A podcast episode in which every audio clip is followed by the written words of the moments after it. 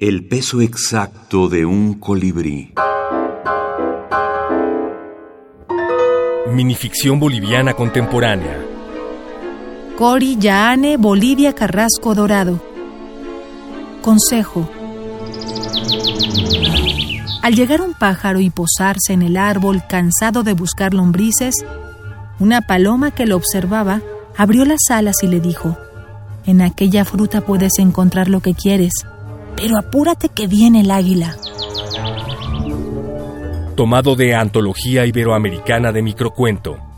Compilador Homero Carvalho Oliva. Bolivia, noviembre de 2017.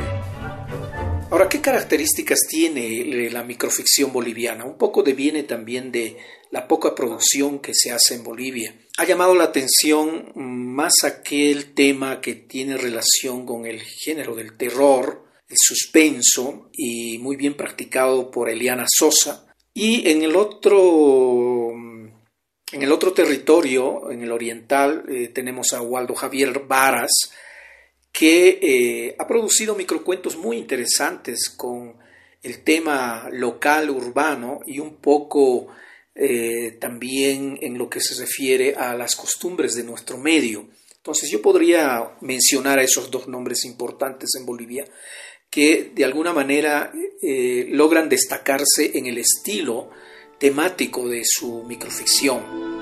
Gonzalo Llanos, escritor boliviano.